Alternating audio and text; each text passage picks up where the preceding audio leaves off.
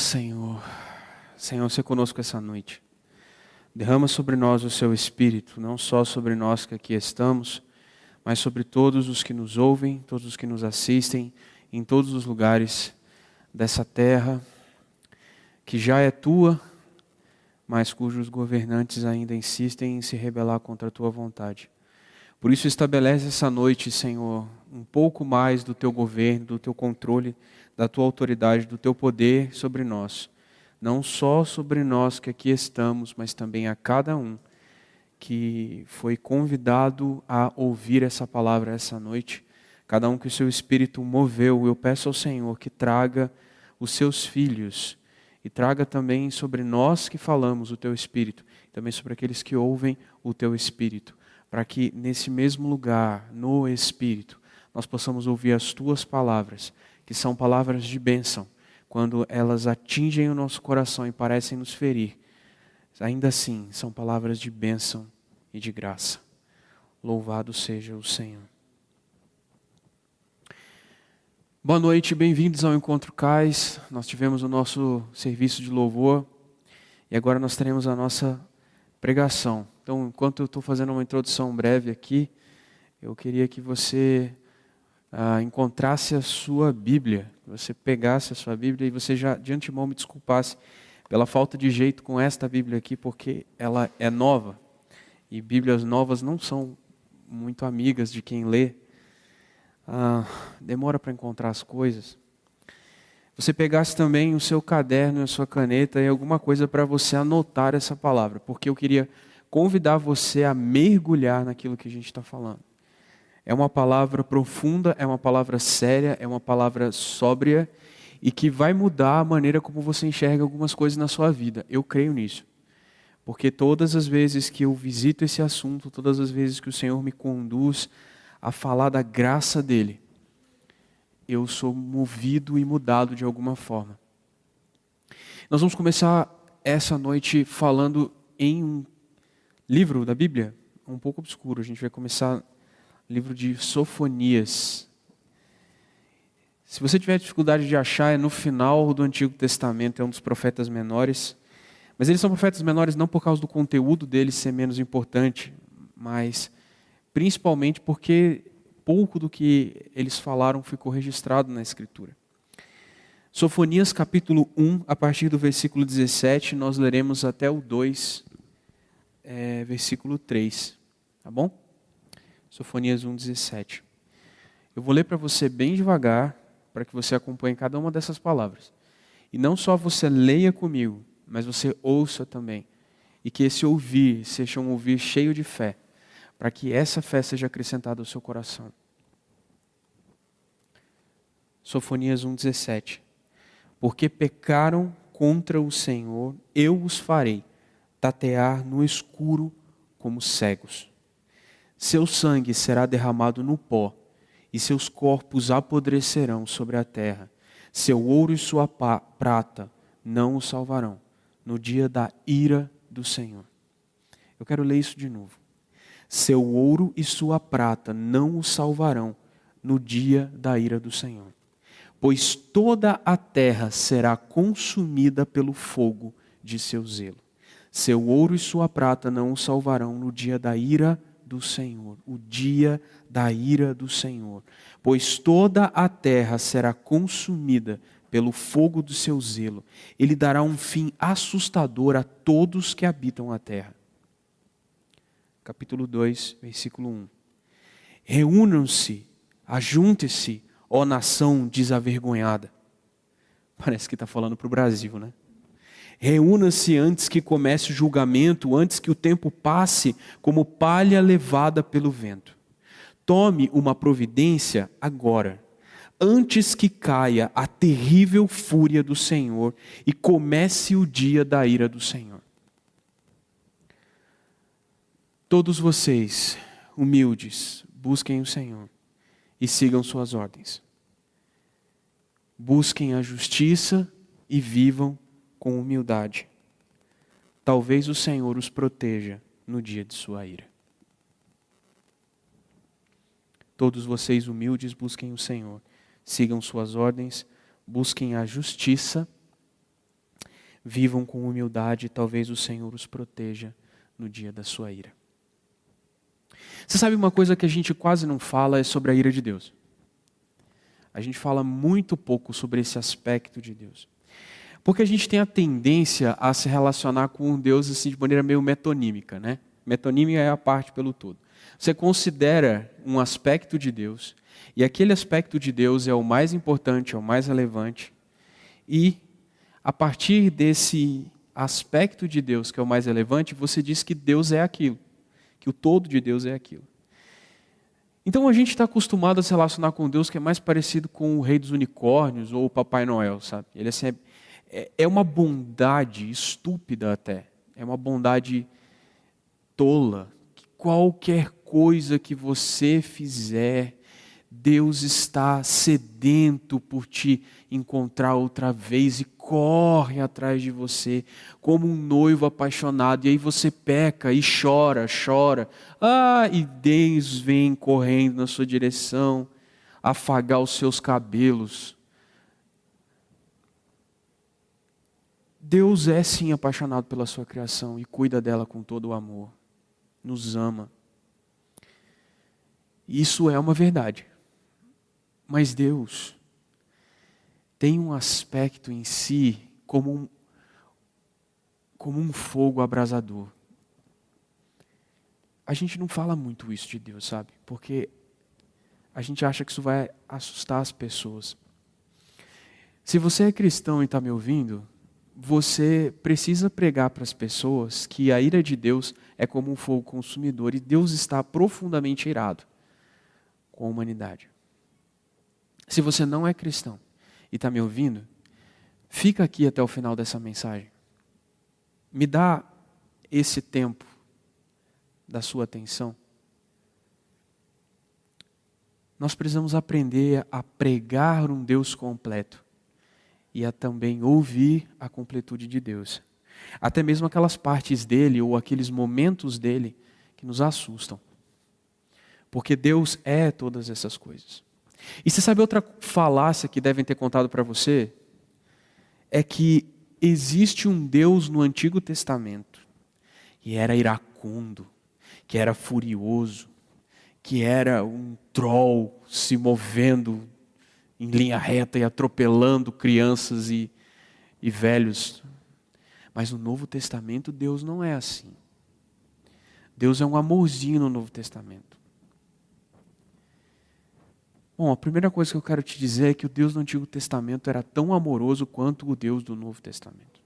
Você precisa ler uns dois ou três salmos só na Bíblia para você ficar convencido do quanto Deus era amoroso naquele tempo, do quanto ele era perdoador, do quanto ele era cuidador. Então Deus não era um troll no Antigo Testamento. Mas o Deus do Novo Testamento também está irado. Prova disso está na Epístola aos Romanos. Logo no capítulo 1, versículo 18, diz assim: A ira, desculpe, é porque eu estou na NAA, que é meu reflexo. Assim Deus mostra do céu sua ira contra todos que são pecadores e perversos, que por sua maldade impedem que a verdade seja conhecida sabem a verdade a respeito de Deus, pois ele a tornou evidente por meio de tudo que ele fez desde a criação do mundo.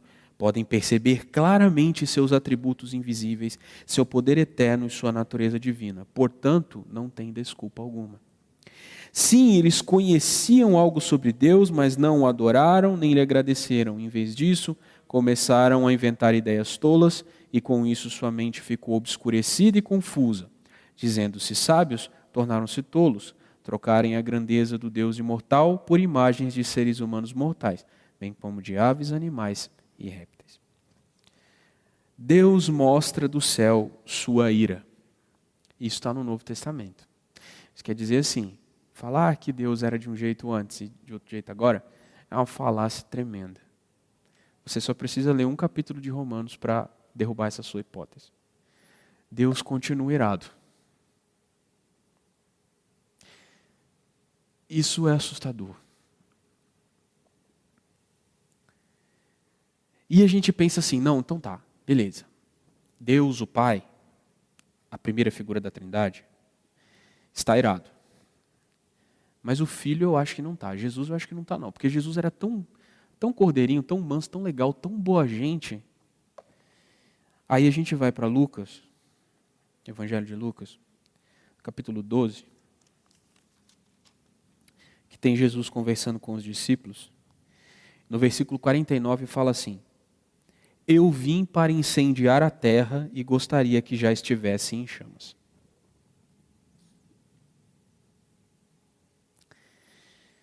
Jesus também está irado e também está desejoso de lançar fogo à terra. A ira de Deus na Bíblia é representada como um fogo ardente. Deus irado é um fogo ardente. A ira de Deus não é raiva. É porque, assim, eu acho que tem uma diferença muito grande entre ira e raiva. A ira é um negócio calculado, é um acréscimo. A ira é madura, ela é. Ela suportou Enquanto que a raiva é uma reação instantânea. Né? Deus não, não está com raiva. A raiva tende a passar, mas a ira, ela perdura. A ira de Deus é algo preparado e planejado. E essa ira de Deus em chamas não vai cair sobre um homem, outro homem, outro não, ela vai cair sobre toda a terra, sabe? Segunda epístola de Pedro, capítulo 3 diz o seguinte, no versículo 3 ao 13. Eu estou lendo vários versos, porque eu não quero que essa seja a minha palavra, eu quero que o Senhor testemunhe na sua escritura aquilo que Ele quer falar ao seu coração. 2 Pedro 3,13 fala, 3,3 fala, Acima de tudo, quero alertá-los de que nos últimos dias surgirão escarnecedores que zombarão da verdade e seguirão os próprios desejos. E esses homens vão dizer o seguinte: o que houve com a promessa de que ele voltaria? Desde antes do tempo de nossos antepassados, tudo permanece igual, como desde a criação do mundo. Você já ouviu isso? Eu já ouvi isso. Pessoas que dizem assim, cara, você é tolo de acreditar nesse lance de de segunda vinda de Jesus. Eu já fui cristão e agora, cara, eu vivo de boa, sabe por quê? Porque Jesus, se fosse para vir, já tinha vindo. Não vem mais não. Acho que nem sei nem se ele, acho que ele esqueceu o caminho para cá.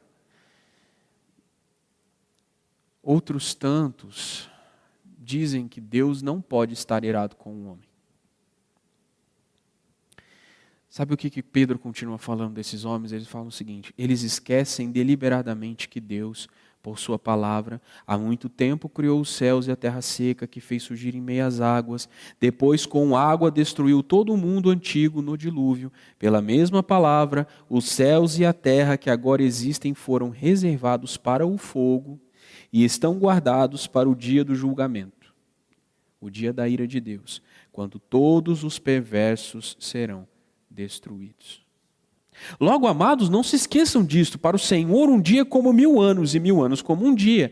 Na verdade, o Senhor não demora em cumprir sua promessa, como pensam alguns. Pelo contrário, Ele é paciente por causa de vocês. Não deseja que ninguém seja destruído, mas que todos se arrependam. Contudo, o dia do Senhor virá como um ladrão. Os céus desaparecerão com um terrível estrondo, e até os elementos serão consumidos pelo fogo, e a terra e tudo o que nela há serão expostos. Visto, portanto, que tudo ao redor será destruído, a vida de vocês deve ser caracterizada por santidade e devoção, esperando o dia de Deus e já antecipando sua vinda. Nesse dia, ele incendiará os céus e os elementos se derreterão nas chamas.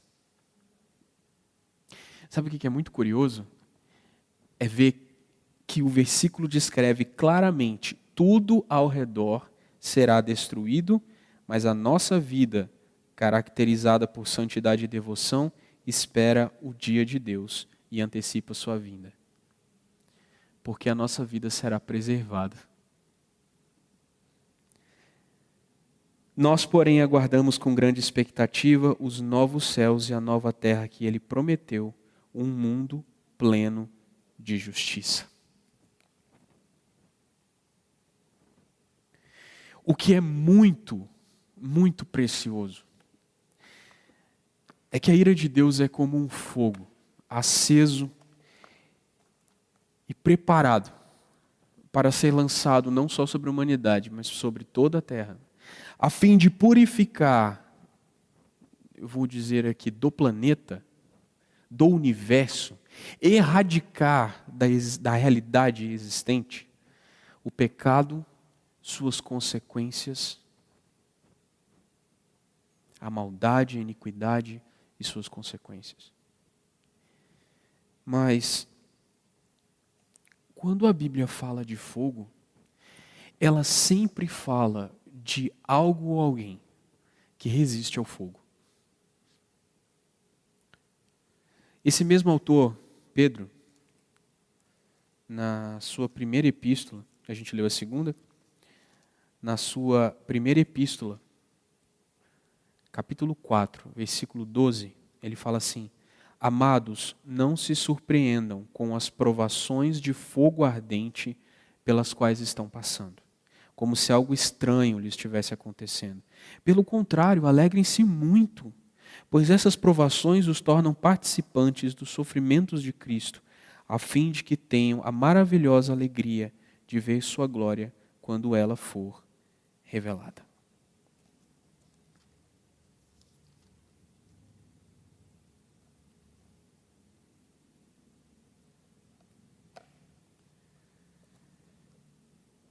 Como é belo a gente perceber que o fogo do juízo de Deus está ao nosso redor, consumindo tudo. Ainda não chegou o dia de Deus em que isso vai ser pleno e completo. Mas hoje, nós já estamos passando por muitas provações de fogo. Algumas pessoas tendem a dizer que existe um fogo e outro fogo e outro fogo. Eu não vejo assim. Todas as vezes que a Bíblia menciona fogo, ela está falando de juízo. Porque Deus é luz. Quando Deus caminha, ele caminha em chamas. Há chamas ao redor do trono de Deus em todas as descrições da Bíblia. Os olhos de Jesus são chamas de fogo. Esse fogo do juízo é algo inerente à própria presença de Deus. Não é possível a um homem mortal suportar a presença de Deus, porque o pecado nele é imediatamente destruído. Lembra das descrições do Antigo Testamento? Quando Deus apareceu no alto do monte para Moisés em Êxodo, era o que? Fogo consumidor. Então, 1 Pedro está descrevendo que nós estamos passando por provações. E que essas provações revelam em nós uma perseverança. Isso concorda com 1 Coríntios capítulo 3. É outro autor. 1 Coríntios capítulo 3, 10 em diante, fala assim: pela graça que me foi dada, lancei o alicerce como um construtor competente. E agora outros estão construindo sobre ele. Mas quem constrói sobre o alicerce precisa ter muito cuidado, pois ninguém pode lançar outro alicerce além daquele que já foi posto, isso é, Jesus Cristo. Aqueles que constroem sobre esse alicerce podem usar vários materiais: ouro, prata, pedras preciosas, madeira, feno, palha. No dia do juízo, porém.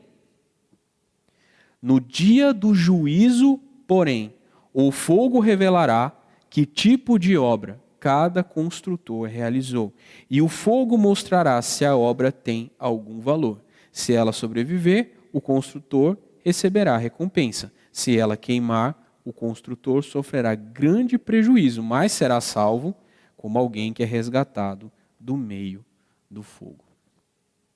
Fogo é juízo de Deus. E o juízo de Deus é executado pela sua presença.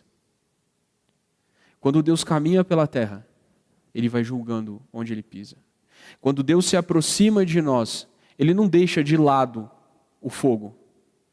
Quando nós estamos na presença de Deus, seja em oração, seja em adoração, seja ouvindo a palavra, Deus vem a nós como fogo. Isso é a natureza dele, é inerente, a santidade de Deus é algo que ele não pode deixar de lado quando se aproxima de nós. Isso quer dizer que o fogo consumidor da ira de Deus está nele todo o tempo. E que nós, quando nos achegamos a Deus em oração, lembrem-se que nós estamos falando sobre oração, essa série sobre oração ainda não terminou, e hoje nós estamos falando da oração dos que estão entre. Entre o quê? De um lado ao fogo, de outro lado ao homem. Quando Deus se aproxima, ele se aproxima em chamas. Alguns, como Sofonias descreve, são completamente consumidos. Outros, como Pedro e Paulo descrevem, são revelados, purificados, santificados. Como é possível isso? Será que Deus é injusto tratando de maneira diferente pessoas? Não, a Bíblia nos afirma que Deus não faz acepção de pessoas. Deve haver um outro elemento.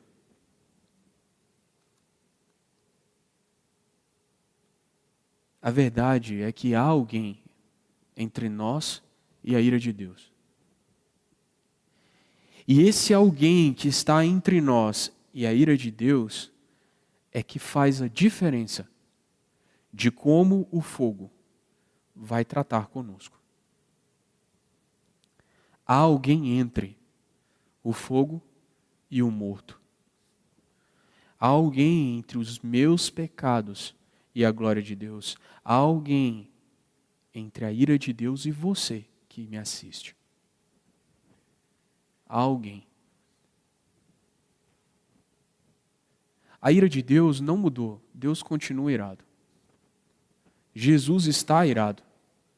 Ele ainda está desejoso de lançar fogo à terra. Em certas medidas, esse fogo já arde. Em todo lugar as chamas brotam. Meu Deus, nós não estamos reunidos aqui por quê?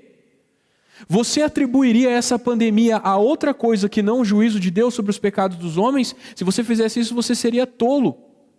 A maneira que nós escolhemos viver rebeldes à Bíblia trouxe o juízo de Deus sobre nós. Nós estamos aglomerados em cidades, vivendo uns sobre os outros desejosos de não ver outra coisa a não ser a glória do homem em nossos prédios, em nossos apartamentos, em nossa segurança, dentro de nossos carros.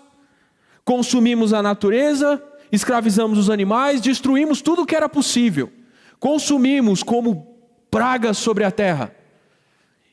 Em desobediência completa ao que Deus determinou no seu mandato cultural de cultivo e proteção. Nós exploramos os nossos semelhantes, nós vivemos para o nosso egoísmo, para o nosso hedonismo, rebeldes em tudo o que fazemos e nos gloriamos disso. O juízo de Deus é iminente sobre nós. E qualquer um, qualquer um que disser em contrário, está fazendo aquilo que Romanos 1 afirma e está enganando-se a si mesmo.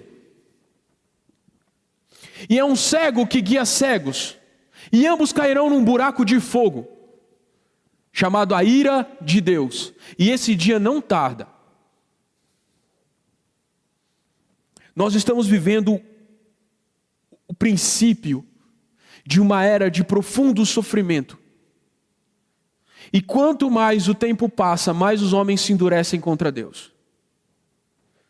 E quanto mais o tempo passa, mais a ira de Deus se enche e se prepara para derramar como um caldeirão cheio.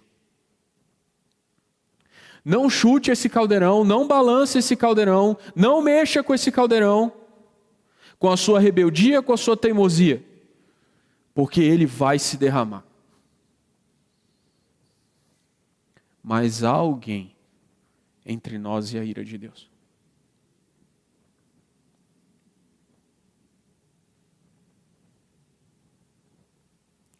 Romanos capítulo 3. Versículo 25. Eu vou começar no 23, tá? Pois todos pecaram. Diga comigo. Todos pecaram. Diga assim: Eu pequei. E eu tenho chutado o caldeirão da ira de Deus com frequência. Todos pecaram e não alcançam o padrão da glória de Deus, mas Ele, em Sua graça, nos declara justos por meio de Cristo Jesus, que nos resgatou do castigo por nossos pecados. Deus apresentou Jesus como sacrifício pelo pecado, com o sangue que ele derramou, mostrando assim sua justiça em favor dos que creem. No passado, ele se conteve e não castigou os pecados antes cometidos, pois planejava revelar sua justiça no tempo presente. Com isso, Deus se mostrou justo, condenando o pecado, e justificador, declarando justo o pecador que crê em Jesus. Esse versículo provavelmente é o versículo mais comovente de toda a Bíblia. É papo reto, não tem curva. É Deus falando assim: eu não negocio a minha ira, eu não negocio a minha justiça, eu vou derramá-la. Mas eu tenho um outro alvo.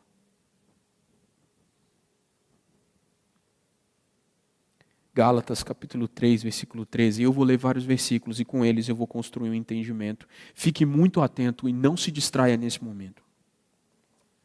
Gálatas 3, versículo 13 diz: Mas Cristo nos resgatou da maldição pronunciada pela lei, tomando sobre si a maldição por nossas ofensas. A maldição Deus derrama sobre a ira, Deus derrama sua ira sobre aqueles malditos. 1 João, capítulo 2, versículo 2. Ele mesmo é o sacrifício para o perdão de nossos pecados, e não apenas de nossos pecados, mas os pecados de todo o mundo. Vou desenhar uma cena para você aqui. A ira de Deus é uma imensa represa, uma represa que segura um incêndio. É um mar de lava, como um mar de lava. Você imagina uma represa segurando um mar de lava? Estava prestes a se derramar. Havia uma rachadura. Jesus deitou sobre a rachadura. Ele absorveu nele mesmo todo o fogo da ira de Deus. Impedindo assim que a ira dele se derramasse sobre todos os homens.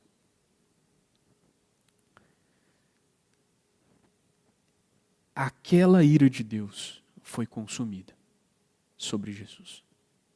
Sabe, a gente prega a obra da cruz de uma maneira muito leviana, de uma maneira muito fraca, muito covarde muito falha de entendimento. Porque quando a gente prega a obra da cruz, a maior parte das vezes a gente tende a falar de um Jesus caricato e, e meio coitadinho.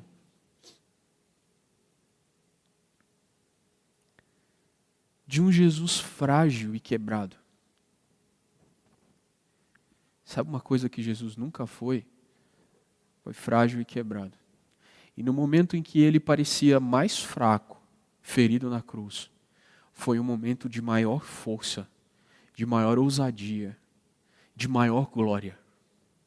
Enquanto todos escarneciam dele e viam nele um fraco perdido, o inferno tremia, porque compreendia o que estava acontecendo. Não, Satanás não celebrou. As hostes do inferno perderam diante da força, da umbridade, da honra, da coragem de Jesus. Nunca na história houve um herói mais poderoso e um ato de maior maior poder do que Jesus absorver sobre si a ira de Deus e se fazer maldição em nosso lugar e arder todas as chamas da ira do Pai nele mesmo. Ele suportou. Quando você prega o Evangelho, você tem que dizer isso para as pessoas. Jesus não morreu só por causa dos pecados. Ele não morreu para passar um pano nas nossas transgressões. Ele não morreu para falar para o pai assim: ó, oh, pai, estou sofrendo aqui. libera a deles. Não houve liberação. Não houve, excuse me, não houve passar pano. Houve ira, houve fogo, houve dor, houve alguém que sofreu toda a ira do Pai. Alguém entre nós e a ira de Deus. Houve Jesus. E Jesus suportou pacientemente a cruz e carregou sobre si os nossos pecados e a ira do Pai. Ele esteve entre nós e a destruição completa. Glória a Deus por isso, mas como você prega o Evangelho? Quando você prega o Evangelho, você prega a glória de Jesus, a vitória de Jesus, ou você fica tentando convencer os seus amigos que estão rebeldes contra Deus, com argumentos fracos do tipo: ah, volta para Jesus. Jesus continua sendo o Cordeiro de Deus, mesmo se você não crê. Se você continuar vivendo uma vida de pecados, ele ainda suportou a ira de Deus em seu lugar. Ele fez isso por todo o mundo. A questão é que alguns homens não receberam a graça de Deus. A questão é que alguns homens voltaram as costas para Jesus. A questão é que há homens que não se apercebem do tamanho que é a fúria de Deus. Há homens que não entenderam que há alguém entre eles e o fogo, e é Jesus. A ira de Deus sobre a humanidade hoje não é uma ira por causa dos pecados da humanidade. O maior causa da ira de Deus é a incredulidade daqueles que rejeitaram o Filho como sua salvação. E por causa disso, continuam em seus pecados. E por causa disso, continuam debaixo da ira de Deus. Você que me ouve, que ainda não entendeu isso, Arrependa-se agora e creia em Cristo como sua única forma de salvação. Não tente ser bonzinho ou ser legal para merecer o amor de Deus, mas entenda que todo o amor de Deus foi derramado na cruz em Jesus. Jesus é a encarnação do amor de Deus. E enquanto a ira do Pai era derramado sobre ele, ele nos protegia e liberava seu amor sobre nós. E hoje nós vivemos nele, sabe por quê? Porque ele era o único capaz de sobreviver à ira de Deus e ele nos protegeu nele mesmo. Nós somos colocados para dentro dele, enquanto ele era lançado no fogo da ira de Deus, a ira de Deus não nos queimou. Nós morremos com ele e passamos pelo juízo com ele. Nós saímos do outro lado vestidos de Jesus. Ele entrou no fogo da ira de Deus, saiu dela ileso, e nós fomos colocados dentro dele enquanto ele fazia isso, e nós ressuscitamos com ele. Hoje nós estamos vivos do outro lado do fogo do juízo de Deus. Já não há condenação sobre nós, porque Cristo sorveu sobre si a condenação. Glória a Deus nas maiores alturas. Nós que cremos nisso, hoje nos aproximamos da ira de Deus, do juízo de Deus, do fogo de Deus, e sabe o que acontece? O pecado é consumido. A ira consome o que restou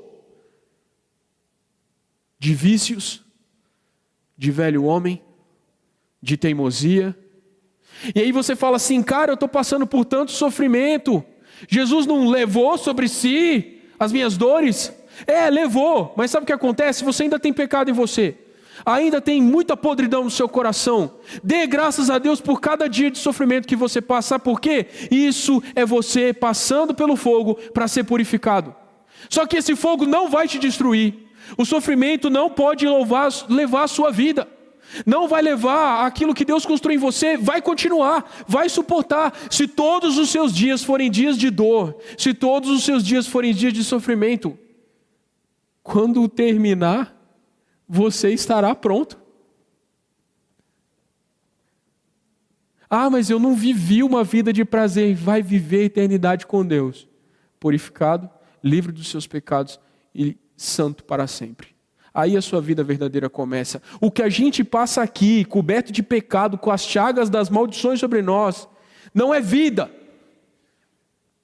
No entanto, o tempo de agora é todo o tempo que nós temos para nos submeter ao juízo de Deus, a fim de ser aprovados por Ele. Sabe prova de escola? Prova de escola não devia ser para reprovar o aluno. Devia ser para revelar ao aluno aquilo que ele não aprendeu, a fim de que ele passe por uma recuperação. Na nossa vida hoje, os sofrimentos e as provações são. E chegou à conclusão que a oração do que está entre, dos que estão entre, exige a construção de um entendimento. Gálatas 1, 3 a 5 diz o seguinte: Que Deus o Pai e nosso Senhor Jesus Cristo lhes dê graça e paz. Jesus entregou sua vida por nossos pecados, a fim de nos resgatar deste mundo mal, conforme Deus, nosso Pai, havia planejado. Toda a glória a Deus para todos sempre. Amém. Eu consigo imaginar uma espécie de um diálogo na Trindade. Lembre-se, é minha imaginação. Eu uso a minha imaginação para a glória de Deus, ela pode errar, continua sendo a minha imaginação, um dia eu saberei a verdade. Mas a, na minha imaginação eu consigo imaginar a Trindade conversando no, na eternidade. E aí, o pai fala: vão pecar. Aí o filho fala: Vão. Eu os amo. E o filho: Eu também. E eu preciso de um cordeiro. E o filho diz: Sou eu.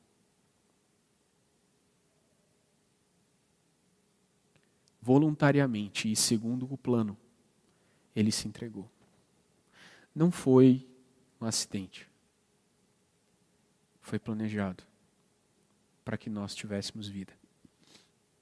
Não sei como isso. Eu sei que é o que a Bíblia afirma. Quando nós olhamos para Jesus, eu vou abrir isso aqui e isso está de cabeça, então. Apocalipse capítulo 4.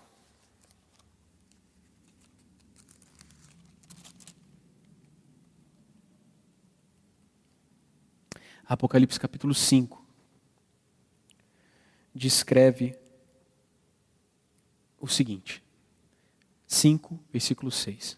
Então vi um cordeiro que parecia ter sido sacrificado, mas que agora estava em pé entre o trono e os quatro seres vivos.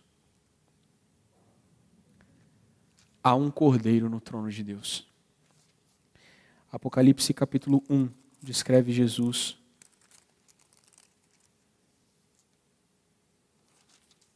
e diz o seguinte dele: versículo 12, capítulo 1. Quando voltei para ver quem falava comigo, vi sete candelabros de ouro e em pé entre eles havia alguém semelhante ao filho do homem.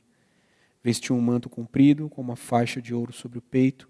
A cabeça e os cabelos eram brancos como a lã, cordeiro, lã, e a neve, e os olhos como chamas de fogo. Quando nós nos aproximamos de Jesus, como aquele que é o Cordeiro de Deus, nós olhamos para ele e nós vemos alguém que parece um cordeiro, mas seus olhos são chamas de fogo.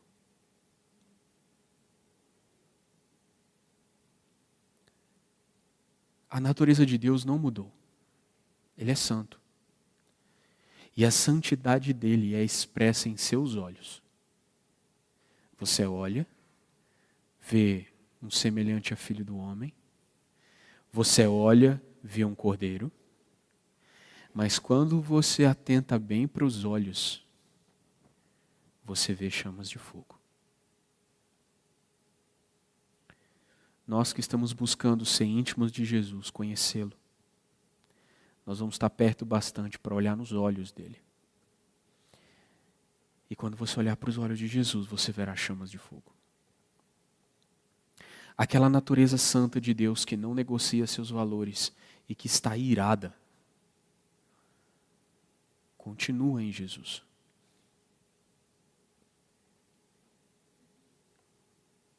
Mas de certa forma, ele conteve a ira de Deus. Ele está entre nós e a ira de Deus.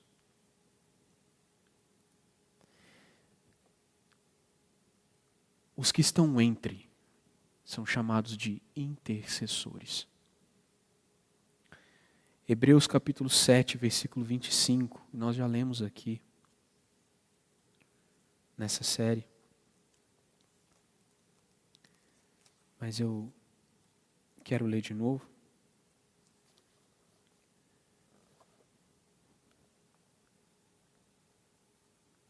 Versículo 24: Visto que ele vive para sempre, seu sacerdócio é permanente.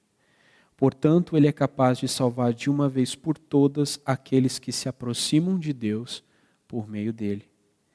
Ele vive sempre para interceder em favor deles. Ele vive sempre para interceder. Ele vive sempre para interceder em favor deles. Há alguém constantemente entre nós e Deus. Esse alguém é o intercessor. Quando a gente vai ler o resto do contexto de Hebreus, capítulo 4, 5, 6, incluindo Hebreus 6,19, que é uma das dos versículos base para isso que nós estamos fazendo aqui, Encontro Cais, que diz que nós podemos nos achegar confiadamente, lançar a âncora do nosso pensamento além do véu, que é onde Jesus está. Ele é aquele que nos convida a estar com Ele, fazendo o que Ele está fazendo. O que Jesus está fazendo é ficar entre a ira do Pai e os homens. O que Jesus fez na cruz foi isso. E o que ele está fazendo hoje é intercedendo. Ele está orando por cada um de vocês. Ele está orando por mim. Para que o nosso coração suporte as aflições, a fim de ser transformado pelo fogo, já que ele não pode mais ser consumido pelo fogo. Nós que estamos em Cristo, estamos numa posição muito especial em relação à humanidade. Você não pode salvar ninguém, mas você pode orar pelas pessoas. Isso é interceder. Intercessão é a oração em favor de um outro alguém. Nós, ao longo desse tempo que estamos falando sobre oração, nós vimos muitos tipos de oração. E o conteúdo para essa noite, a ideia nossa originalmente era era falar de intercessão. Provocar vocês a ter uma vida de oração em favor dos outros. Mas o Senhor nos levou ah, enquanto pensávamos na palavra, meditávamos nela, ele nos levou a lembrar que não existe intercessor sem que haja primeiro o intercessor.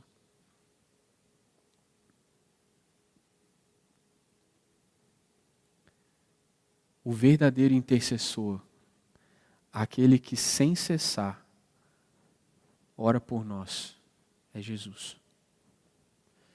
E se você é alguém que está inclinado a orar pelos outros, que percebe a importância de orar pelas pessoas,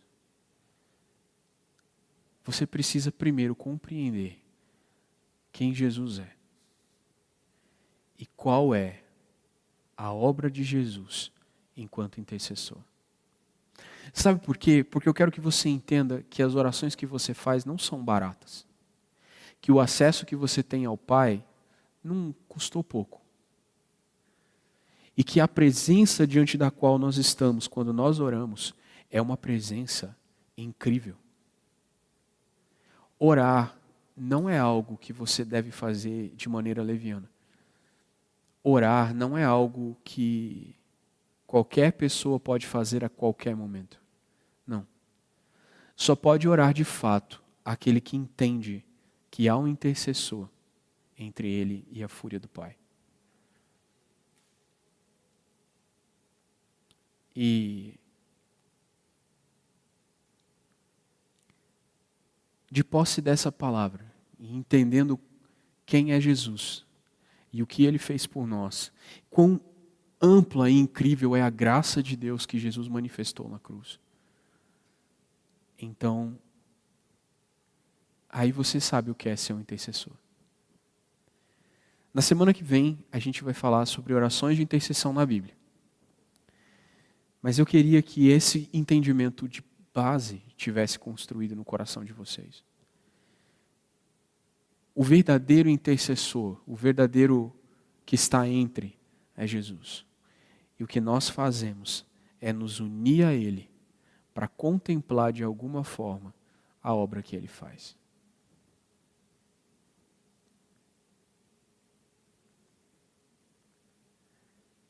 Era isso que eu queria falar com vocês essa noite. Lembrem-se, Deus ainda está irado. Mas hoje a ira de Deus não é uma ira por causa dos pecados. Sim, os pecados ofendem a Deus, mas há um intercessor, há alguém que perdoa completamente os pecados. Mas muitos dos seus amigos, talvez os seus parentes, pessoas na sua casa, pessoas que porventura possam estar assistindo isso agora, não compreendem a ira de Deus, não compreendem como o pecado o ofendeu e mais, têm feito pouco caso da obra de Jesus. E por causa disso, quando Deus derramar sua ira sobre a terra, ela será indesculpável. Sabe, haverá esse dia, e eu quero que você guarde isso no seu coração. Haverá um dia em que a ira do Pai se derramará sobre a terra. Por causa daqueles que rejeitaram o intercessor. É isso. Semana que vem a gente continua. Nós vamos falar sobre a nossa posição como intercessores e como nós podemos cooperar. Eu vou, eu vou usar a palavra cooperar por uma convenção. Como a gente pode cooperar com a obra do Senhor. Mas eu, pessoalmente, acredito uma coisa um pouco diferente. Eu acredito que nós podemos contemplar a obra de Cristo e adorá-lo por isso. E o nosso trabalho é esse. O nosso trabalho é ver Jesus fazendo as coisas e adorá-lo pelo que ele está fazendo. Certo? É isso, pessoal. Quero fazer uma oração. A nossa equipe aqui está, está se preparando para dar os avisos. É isso. Pai Santo, nós te agradecemos por ter tido a oportunidade de falar ao teu povo essa noite. Pedimos a Ti que derrame sobre nós o Teu Espírito para curar as feridas e nos manter alinhados com a Tua vontade. Senhor, nós te amamos. E o nosso desejo é te fazer mais famoso cada vez que nós abrimos a boca para falar.